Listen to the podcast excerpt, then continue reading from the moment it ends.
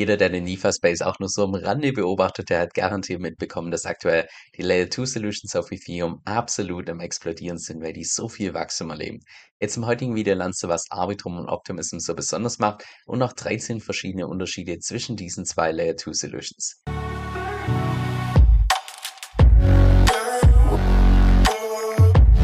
Hi, mein Name ist Kevin und auf meinem Kanal geht es bei mir um DeFi, Decentralized Finance. Genau gesagt verschiedene DeFi-Protokolle und auch DeFi-Strategien, weil ich persönlich felsenfest davon überzeugt bin, dass das die Zukunft ist und man auch damit das meiste Geld verdienen kann. Und falls dir das zusagt, dann lade ich dich herzlich ein, und auf Abonnieren zu klicken. Und mit dem, lass uns auch direkt ins heutige Video reinstarten. Also lass uns an der Stelle wie immer mal ganz vorne starten. Einer der größten Kritikpunkte bei Ethereum von Anfang an war im Prinzip, dass es zu langsam ist und zu teuer ist. Und selbst mit diesen ganzen Updates, die noch geplant sind, die jetzt auch demnächst irgendwann kommen mit dem Sharding und so weiter und so fort. Selbst mit diesen ganzen Updates wird Ethereum einfach nicht so stark skalierbar sein, um der großen Nachfrage gerecht zu werden. Genau deshalb wurde relativ früh erkannt, dass man einfach verschiedene Layer braucht. Dass man Ethereum hat, das Layer 1, das Base Layer und darauf dann weitere Layer 2 aufbauen, um das Ganze zu skalieren.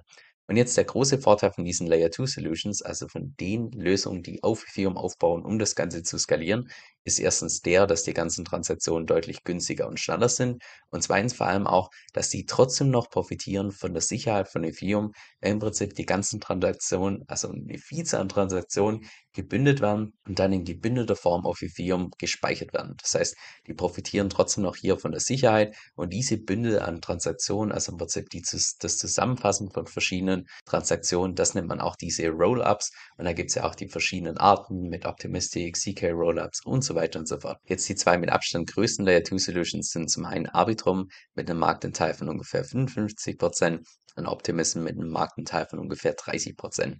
Und allein wenn wir uns mal hier die Entwicklung vom TVL anschauen, das ist aus meiner Sicht absolut beeindruckend. Einfach, wenn man hier mal schaut, hey, irgendwann im November 2021 hatte Bitcoin damals preislich seinen absoluten Peak. Wir sind mittlerweile vom TVL her in etwa auf dem gleichen Level, trotz der Tatsache, und das bräuchte ich nicht erzählen, dass die ganzen Kryptopreise Stand heute noch auf einem ganz anderen Niveau sind, wie damals noch zum Peak im Jahr 2021. Also von daher, allein dieses Chart hier erklärt im Prinzip, dass momentan der Trend ist, dass immer mehr auf Layer 2 geht, dass die momentan eine massive Adoption entsprechend sehen. Jetzt was Arbitrum und Optimism mit ihrem kombinierten Marktanteil von ungefähr 85 Prozent, also die absoluten Platzhirsche, was sie so besonders macht, ist im Prinzip, dass es General Purpose Scaling Solutions Solutions sind. Und General Purpose heißt im Wesentlichen, dass du als Entwickler auf Arbitrum oder Optimism alles Mögliche bauen kannst. Du kannst eine DEX drauf bauen, ein Borrowing-Protokoll, ein Trading-Protokoll, irgendwelche Lotterien. Du bist da komplett flexibel, komplett frei, was du auf diese Layer 2 Solutions entsprechend entwickeln kannst. Das Pendant, also im Prinzip das Gegenstück zu diesen General Purpose Scaling Solutions, wäre im Prinzip sowas hier wie die YDX, eine Application Specific Scaling Solution.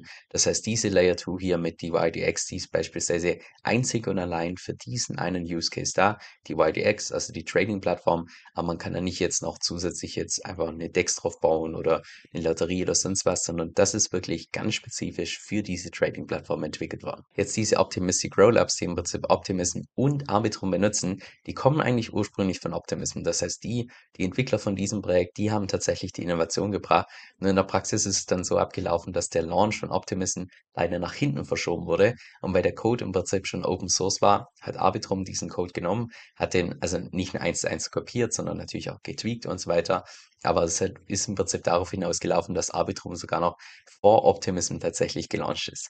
Und da habe ich eine bisschen, ich sag mal, eine ambivalente Perspektive dazu. Weil einerseits ist es natürlich für die Entwickler von Optimism schon, man muss sagen, relativ bitter, dass die die ganze Innovation geschaffen haben und da kommt ein anderes Projekt und geht sogar, also launch noch vor denen sogar.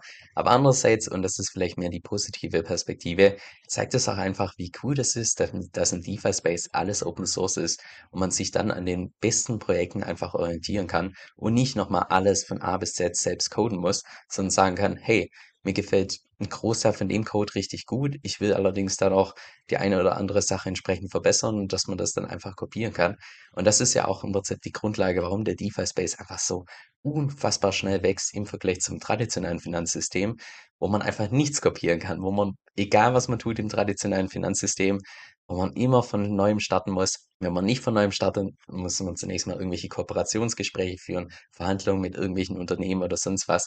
Und das ist im Prinzip der große Vorteil von DeFi, dass da einfach alles transparent ist, Open Source ist und jeder von jedem irgendwie den Code stehen kann und weiterentwickeln kann und so weiter.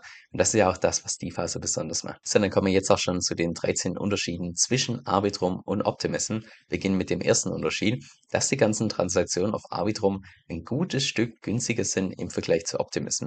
Also wenn man das hier vergleicht, die durchschnittliche Transaktion auf Optimism ungefähr 57 Cent, bei Arbitrum sind es nur in Anführungszeichen ungefähr 32 Prozent, was ein Unterschied ist von ungefähr 42 Prozent also 42 Prozent günstiger, trotz der Tatsache, dass auf Arbitrum eine Vielzahl mehr an Transaktionen stattfinden und auf Arbitrum ungefähr derzeit die aktiven Wallets ja mehr als dreifach höher sind als bei Optimism. Das heißt, der Unterschied ist deshalb so aus meiner Sicht gewaltig, weil auf Arbitrum ja eigentlich sogar noch mehr Transaktionen stattfinden. Das heißt, eigentlich die ganzen Transaktionen noch teurer sein sollten und die trotzdem noch um 42 Prozent günstiger sind wie Optimism. Das heißt, die Statistik hier würde wahrscheinlich komplett anders aussehen, wenn Optimism und Arbitrum eins zu eins die gleichen Transaktionszahlen hätten, weil dann wäre es tatsächlich so, dass wahrscheinlich Arbitrum noch mal ein Vielfaches günstiger wäre wie Optimism. Denn der zweite Unterschied zwischen Optimism und Arbitrum Arbitrum ist der, dass auf Arbitrum deutlich mehr Transaktionen stattfinden können. Also TPS steht für Transactions per Second, also Transaktionen pro Sekunde, wo man derzeit schon auf Arbitrum um, um die 40.000 machen kann. Bei Optimism nur in Anführungszeichen 2.000, das heißt auf Arbitrum ganze 20 mal mehr im Vergleich zu Optimism. Jetzt, warum der Unterschied dort so gewaltig ist, da bin ich leider technisch nicht fit genug drin, um dir das entsprechend zu begründen. Wir sehen auch hier auf der linken Seite, dass bei Polygon mit 65.000 Transaktionen pro Sekunde noch sogar mehr möglich sind als hier auf Arbitrum.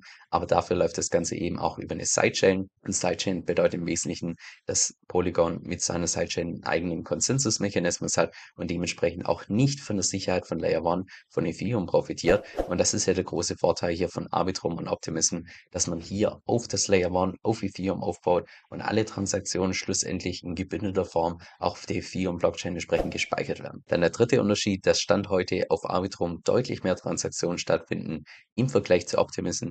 Allein wenn wir das mal hier vergleichen, wir haben derzeit ungefähr 200.000 Transaktionen auf Optimism ungefähr 650.000 Transaktionen auf Arbitrum und ungefähr 1,1 Millionen auf Ethereum.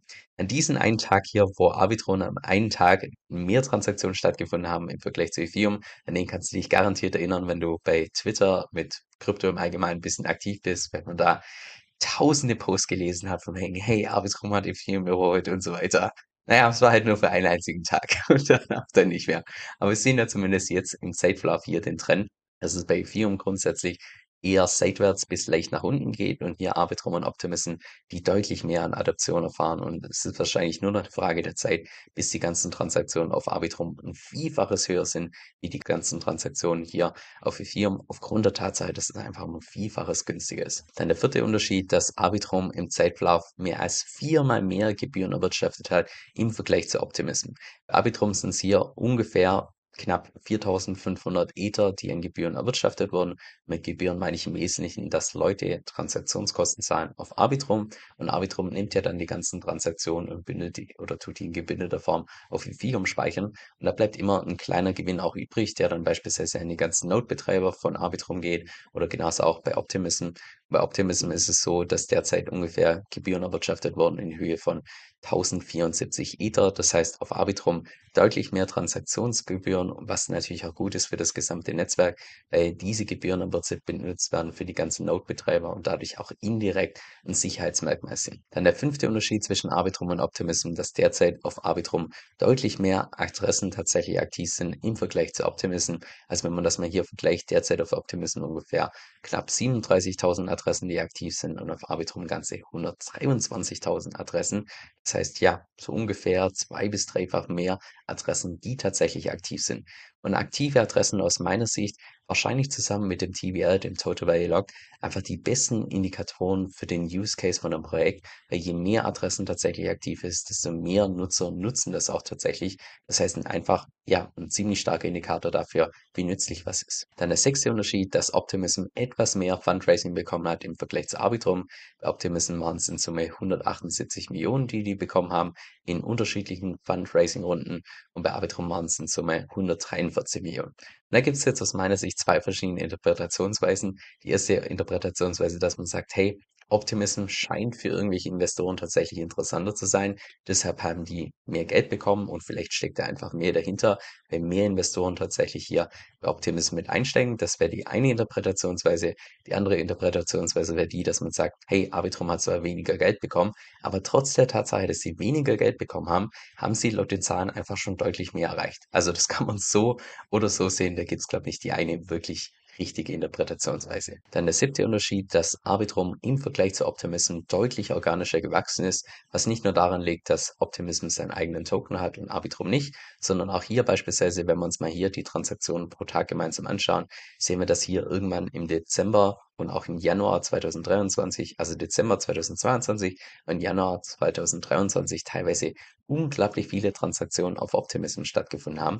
Das kam allerdings nicht von irgendwoher, sondern es lag primär daran, dass es damals noch diese Galaxy Quest gab bei Optimism, dass man beispielsweise ja verschiedene Sachen ausprobiert und dafür, dass man es ausprobiert hat, hat man dann, sofern ich das richtige Erinnerung habe, konnte man dann verschiedene NFTs minden und so weiter. Und das war natürlich ein Riesenanreiz für die ganzen Nutzer da, ganz viele Transaktionen zu machen, die ja, die sie normalerweise nicht machen würden. Und deshalb der, ich sag mal, der Verlauf von Arbitrum deutlich organischer, deutlich natürlicher, ohne irgendwelche solche externen Incentives, die mal künstlich die Transaktion nach oben pushen. Dann der achte Unterschied, dass Optimism, wie gesagt, seinen eigenen Token hat, der auch mittlerweile bei CoinMarketCap schon auf dem Rang 62 steht. Das heißt, im Zeitverlauf hat er sich ordentlich nach vorne entwickelt. Und auch wenn wir uns mal hier die Performance in Dollar anschauen, sehen wir hier ja seit Dezember letzten Jahres bis heute ja gut für 2,5-fach. Das heißt, eine ziemlich ordentliche Performance hingelegt. Auch in Bitcoin gemessen, wenn wir uns hier mal anschauen, sehen wir, dass der Token sich eigentlich relativ gut entwickelt. Ich persönlich wäre allerdings trotzdem ein bisschen vorsichtig mit diesem Optimism-Token. Nicht aufgrund der Tatsache, dass er sich jetzt hier irgendwie schlecht entwickelt, sondern aufgrund der Tatsache, dass der Token an sich zwar eigentlich nur eine Inflationsrate hat von 2%, aber wenn ich das richtig gelesen habe, ist es so, dass irgendwann Ende Mai ganze 72% vom gesamten Supply unlocked werden. Das heißt, da wird es wahrscheinlich massive Sell Pressure geben, zwischen, also ungefähr irgendwann Ende Mai. Und deshalb würde ich persönlich gerade in so einen Token, der einfach noch, wo so viele Tokens unlocked werden auf einen Schlag, da würde ich wahrscheinlich eher vorsichtig sein, ob ich da davor tatsächlich hier investieren würde. Aber im Allgemeinen würde ich sagen, so einen eigenen Token zu haben, bringt Vor- und Nachteile. Vorteil der, dass man jetzt tatsächlich in Optimism selbst investieren kann, was bei Arbitrum Stand heute beispielsweise nicht möglich ist. Es gibt zwar verschiedene Gerüchte, dass Arbitrum irgendwann mal mit seinem eigenen Token um die Ecke kommt. Ob es tatsächlich, tatsächlich so kommen wird, wir werden sehen. Also das sind aktuell einfach nur Gerüchte, da wird viel, viel gemunkelt, sagen wir so. Und 'n Nachteil natürlich von so einem eigenen Token, naja, wenn man einen eigenen Token hat, dann zieht man im Prinzip mehr Kapital an, mehr, was man für Marketing und so weiter alles ausgeben kann. Und ein eigener Token an sich ist ja eigentlich auch schon relativ gutes Marketing. Und trotz der Tatsache, dass Optimism einen eigenen Token hat und Arbitrum keinen eigenen Token hat, ist es trotzdem so, dass Arbitrum einfach Optimism bei den ganzen also bei dem Großteil der Wachstumszahlen einfach bei weitem überholt hat. Also von daher, das kann man positiv sehen oder auch negativ sehen. Ich glaube, das ist jedem selbst überlassen, wie er das Ganze interpretieren möchte. Dann der neunte Unterschied, dass mittlerweile Arbitrum mit knapp zwei Milliarden TVL knapp doppelt so groß ist im Vergleich zum Optimism, wenn man nur das TVL entsprechend vergleicht und sogar mittlerweile Polygon überholt hat. Bei Polygon, wie gesagt, ist wie so eine Art Netzwerk, ein Ökosystem in unterschiedlichsten Scaling Solutions für Ethereum und Polygon war eigentlich eine ganz lange Zeit immer die Nummer eins unter den Skalierungsmöglichkeiten für Ethereum, haben mittlerweile hier Arbitrum bei weitem überholt und selbst Optimism ist dran, dass sie Polygon hier tatsächlich überholen. Also von daher ich würde mal sagen, relativ bullische Signale für diese ganzen Optimistic Rollups, dass momentan einfach so viel Kapital immer mehr auf diese Layer 2 Solutions fließt. Und im Allgemeinen, wenn wir uns hier einfach mal den Trend anschauen, würde ich sagen, es ist relativ ersichtlich, dass die ganzen Layer 2 Solutions gerade immer mehr ihren Weg nach oben machen und dass wahrscheinlich die alternativen Layer 1 Solutions wie Tron, wie Binance Smart Chain, wie Avalanche, wie Phantom und so weiter, dass die sich deutlich schwieriger tun werden in Zukunft da einfach ihren Marktanteil zu halten, aufgrund der Tatsache, dass Ethereum einfach so dominant ist und weiterhin dominant bleibt und jetzt durch diese Layer 2 Solutions auch noch zusätzlich skalierbar ist. Und das war ja im Prinzip die, ja, die Vision von ganz vielen alternativen Layer 1 Solutions, dass sie gesagt haben, hey, wir machen sowas wie Ethereum nur skalierbarer. Ja, mittlerweile haben wir Ethereum inskalierbar. Also mittlerweile gibt es einfach nicht mehr so viele Gründe, dass man da tatsächlich noch auf eine andere Chain geht. Aber ich habe mich gerade an der Stelle mal, wieder ein Stück weit verplappert. Was ich eigentlich nur zeigen wollte, ist, wie groß mittlerweile Arbitrum im Vergleich zu den alternativen Layer 1 Solutions tatsächlich ist. Dann der zehnte Unterschied, dass mittlerweile auf Arbitrum ungefähr ja, mehr als doppelt so viele Protokolle tatsächlich aktiv sind im Vergleich zu Optimism. Als ich persönlich Arbitrum zum allerersten Mal auf meinem Kanal vorgestellt habe, waren es ungefähr nur in Anführungszeichen die 1,5-fache Menge. Mittlerweile ist sogar mehr als die zweifache Menge, was im Allgemeinen sagt, dass momentan im Allgemeinen im Vergleich zwischen Optimism und Arbitrum deutlich mehr Projekte tatsächlich auf Arbitrum entsprechend launchen. Nur Polygon ist hier, was die Protokollanzahl angeht, nochmal ein gutes Stück vor Arbitrum, aber die reine Protokollanzahl ist meiner Sicht jetzt nicht unbedingt das Totschlagkriterium, weil da könnte man auch argumentieren, hey, auf der Binance Smart Chain gibt es fast so viele Protokolle wie auf Ethereum, also ist die Binance Smart Chain fast so gut wie Ethereum. Wenn man sich allerdings mal hier das TVL anschaut, ist derzeit einfach ungefähr ja, das sechs- bis siebenfache Kapital auf Ethereum im Vergleich zur Binance Smart Chain. Und das sagt aus meiner Sicht einfach deutlich mehr aus, wo das TVL ist, das wirkliche Geld von den Leuten im Vergleich zu, wie viele Use Cases gibt es vielleicht auf der Chain, die eigentlich gar niemand benutzt. Dann der elfte Unterschied zwischen Arbitrum und Optimism. Hier schauen wir uns mal beispielsweise nur die ganzen Protokolle an auf Arbitrum und da sehen wir relativ stark, dass Arbitrum sehr stark fokussiert ist auf die Plattform GMX. Und was GMX ist, also ich glaube, GMX brauche ich mittlerweile schon gar nicht mehr vorstellen, ist einfach das Vorzeigeprojekt, wenn es um saustarke Tokenomics geht. Absoluter Gamechanger auf Arbitrum, also was die GMX dann nicht sagt, kann ich dir da definitiv empfehlen, dass du dir mal mein Video entsprechend dazu anschaust, weil es einfach ein super interessantes, super innovatives Projekt ist. Aber wenn man hier sehen kann, mit ungefähr einem TVL von 520 Millionen allein in GMX, ist es ungefähr ein Anteil von, ja, ungefähr 26, 27 Prozent im gesamten TVL auf Arbitrum, was auch natürlich dann im Wesentlichen bedeutet, sollte irgendwie mal was anbrennen hier bei GMX oder sonst was, dass es einfach Arbitrum deutlich mehr tangiert, deutlich mehr beeinflusst im Vergleich zu irgendwelchen anderen Protokollen, wo das Ganze deutlich ausgeglichen ist. Äh, wenn wir hier mal beispielsweise bei Optimism reinschauen, da sehen wir zwar auch, dass bei Velodrome, ja, das einen guten Vorteil hat und einen Vorsprung hat im Vergleich zu hier der Nummer zwei mit Synthetics.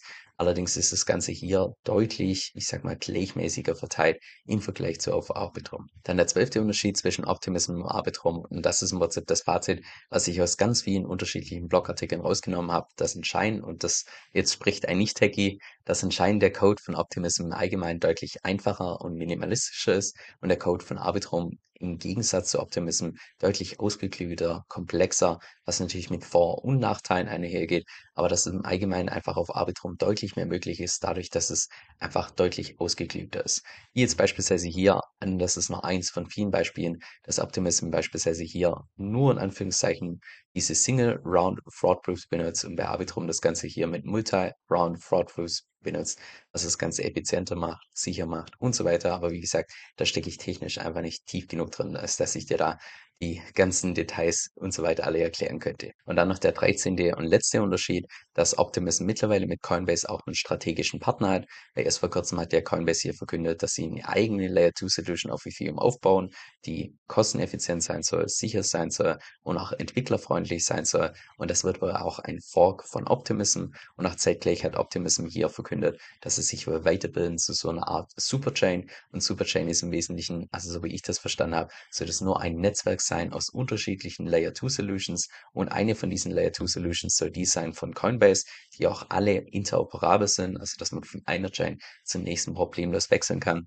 Und so wird im Prinzip Optimism sein, ja, seinen ursprünglichen Use Case von dieser einen Layer 2 einfach wechseln zu einem ganzen Layer 2 Network, also Netzwerk an Layer 2 Solutions. So jetzt zu meinem persönlichen Fazit, wird es jetzt beispielsweise das gleiche Protokoll geben, einmal auf Arbitrum und einmal auf Optimism, dann würde ich persönlich als Nutzer eher die Variante auf Arbitrum benutzen. Weil Arbitrum einfach im Safe-Lauf deutlich schneller und organischer gewachsen ist im Vergleich zu Optimism, ja sogar ihren eigenen Token haben. Das heißt, nochmal zusätzliches Marketingkapital und trotzdem haben die es nicht geschafft, dass sie mithalten können mit Arbitrum, die derzeit überhaupt gar keinen eigenen Token haben. Von daher, das spricht schon aus meiner Sicht relativ stark für Arbitrum. Jetzt zumindest Stand heute. irgendwann mal in der Zukunft wird es aus meiner Sicht auch einfach interessant sein, wie sich das entwickelt mit dieser, ja, vielleicht gibt es irgendwelche Synergieeffekte zwischen Optimism und dieser Layer 2 von Coinbase. Auch bei Coinbase bin ich persönlich einfach mal gespannt, ob denn tatsächlich die User von Coinbase wirklich DeFi benutzen auf einer Layer 2 Solution oder ob das nicht nur Wunschdenken ist.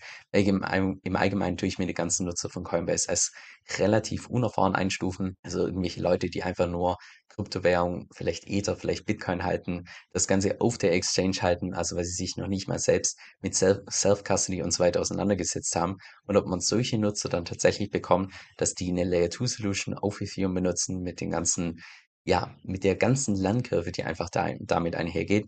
Das wird spannend zu sehen. Aber im Allgemeinen lasse ich mich, was das angeht, auch gerne überraschen. Also sollte tatsächlich irgendwann mal in der Zukunft Optimism wieder das Rennen machen und auch einfach technologisch fortschrittlicher sein oder besser sein im Vergleich zu Arbitrum, dann warum nicht auf das aufbauen? Das ist ja auch das, was DeFi so ausmacht, dass man einfach auch unterschiedliche Lösungen hat, Competition hat. Wenn nur diese Competition bringt natürlich dann die besten Lösungen raus. Von daher bin ich auch froh, dass es nicht nur einen Player gibt momentan im Layer 2 Space, sondern dass es zumindest aktuell noch zwei Platzhirsche gibt, die sich, ja, die in ziemlicher Competition stehen. Was unsere Strategiegruppe besonders macht, und davon bin ich absolut überzeugt, ist, dass jedes einzelne Mitglied mit den Tipps im Laufe der Zeit deutlich mehr Geld verdienen wird, als die Mitgliedschaft tatsächlich kostet. Allein jeden Monat laden Manu und ich bestimmt fünf bis sechs Stunden an exklusiven Videos hoch und nicht über irgendwelche News oder irgendwie Nonsens oder sonst was, sondern immer über praxisrelevante Themen. Und alles mit dem Ziel natürlich, dass wir, genauso auch wie jedes Mitglied, über die nächsten Jahre unsere Rendite maximieren können und zwar ohne unnötige Risiken einzugehen. Jetzt falls es für dich relevant klingt, dann geh einfach auf meine Webseite kevinsoe.com-vip. Das ist K-E-V-I-N, also Kevin, S-O-E-L-L.com-VIP